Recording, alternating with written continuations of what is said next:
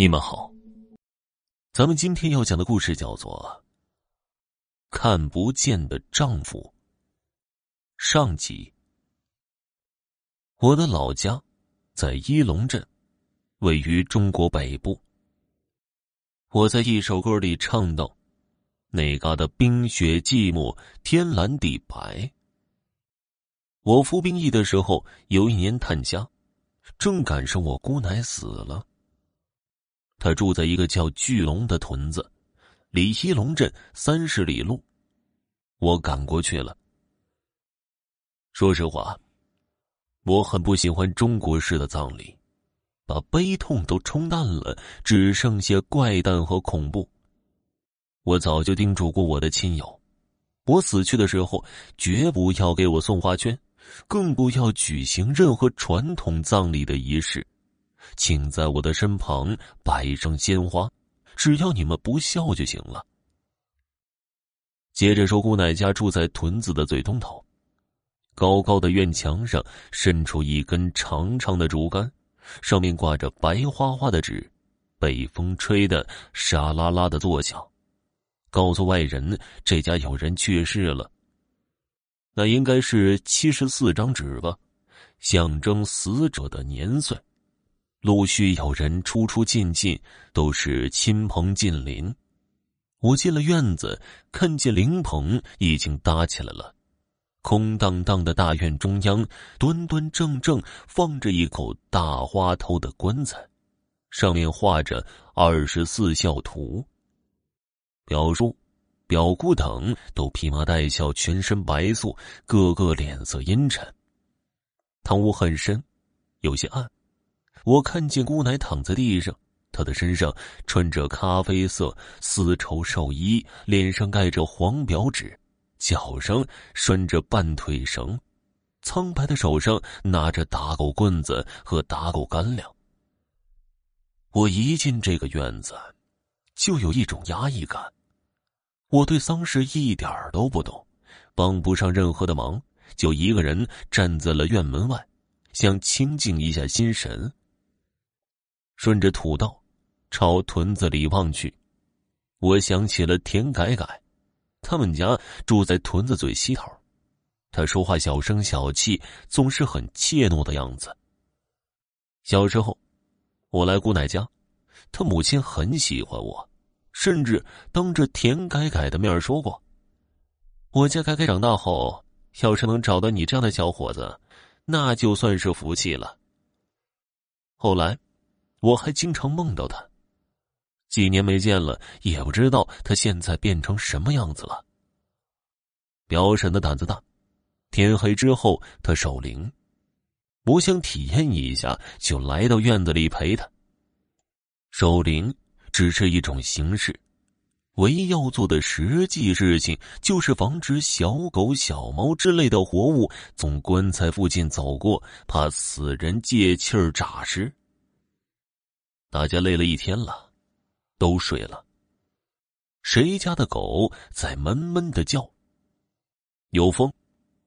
那七十四张白纸在黑暗的半空中抖得更厉害了，沙沙沙的作响。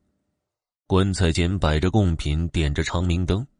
那是一个小小的盘子，盛着油。一根棉花鸟儿伸了出来。火如豆，在风中闪闪跳跳，忽明忽暗。表婶在棺材前一张张的烧着纸，只剩下我和表婶两个人了。棺材已经钉上了，现在我不知道姑奶的表情。我有些害怕，就和表婶唠嗑。那个田改改还在这个屯子吗？表婶愣了一下。他都死半年了，啊？怎么死了？表婶叹了一口气，对我讲起来。田改改高中毕业之后，在村里的学校当民办教师。一次，他被派到县城去学习，认识了一个外乡的男老师，那人姓姜。仅仅两个月的时间，他就深深的爱上了他。学习结束之后，各回各乡杳无音信。那个时候没有手机，只有村部才有手摇式电话机。田改改要给那个男教师打个电话，首先要接通一龙镇总机，再转县城的总机，从县城总机转到那个镇的总机，再转那个屯子的电话，请求电话机旁边的闲人到学校找到他，费的周折，甚至不如步行去见他。其实。他和他处于一种朦朦胧胧的关系，并没有公开的表白。田改改根本不可能去找他。那个时候的男女隔着山啊。田改改是一个柔弱、敏感、寡言的人。有一次，他壮着胆儿向父母露出了感情深处的秘密。他父母听说那个男的家里很穷，立即拉下脸来警告他：“这种关系不现实，你死了这个心吧。”田改改不敢反抗，从此陷入了单相思。他们家三间房子，他父母跟他弟弟田全睡东屋，他一个人睡西屋。一天晚上停电了，田全跟父亲在地里干活，还没回来。田改改的母亲在东屋点着油灯纳鞋底，田改改在西屋看书。这个时候，学校正在放寒假。突然，母亲感觉西屋好像有人在说话，他放下手里的活下了地，轻手轻脚的走过去，果然听见了田改改嘀嘀咕咕的声音，不知道在跟谁说话。母亲走到门口，看见田改改一个人坐在炕上，好像在跟对面的一个人唠嗑，而他对面空无一人，只有墙上贴着一张旧年画，一个胖娃娃在画上傻呵呵的乐着。改改，母亲喊了一声，田开开小声的对那个看不见的人说：“我妈来了。”然后。他一抬腿下了地，好像做错了什么事儿一样，低声低气的问母亲：“妈，你有事儿啊？你在跟谁说话呢？”母亲严厉的问道：“大大周，哪里来了个大周啊？”母亲连听都没听说过，她惊悚的问道：“大周是谁啊？”“我我丈夫啊。”“你结婚了？”你不知道吗？他不是你们给我找的吗？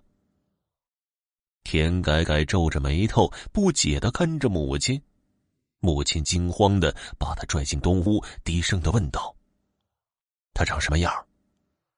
他怀疑是屯子里哪个死男人附了女儿的身了。田改改回头看了西屋一眼，瘦瘦的，眉毛很重，耸了眼角。高鼻梁，嘴唇挺厚的。妈，其实，他好像怕母亲生气，不敢说下去了。其实什么？我对他的长相一点都不满意，太瘦了，他根本比不上那个人。他说的那个人，就是指那个姓姜的男教师。他接着说道：“妈，我不是抱怨你。”他对我也挺好的，嫁鸡随鸡，嫁狗随狗，嫁个木头抱着走呗。母亲傻住了，女儿描述的这个人，她从来没见过，但是从女儿的神态看，这个人确实存在，就坐在西屋的炕上，他是女儿的丈夫。听众朋友，本集播讲完毕，感谢您的收听。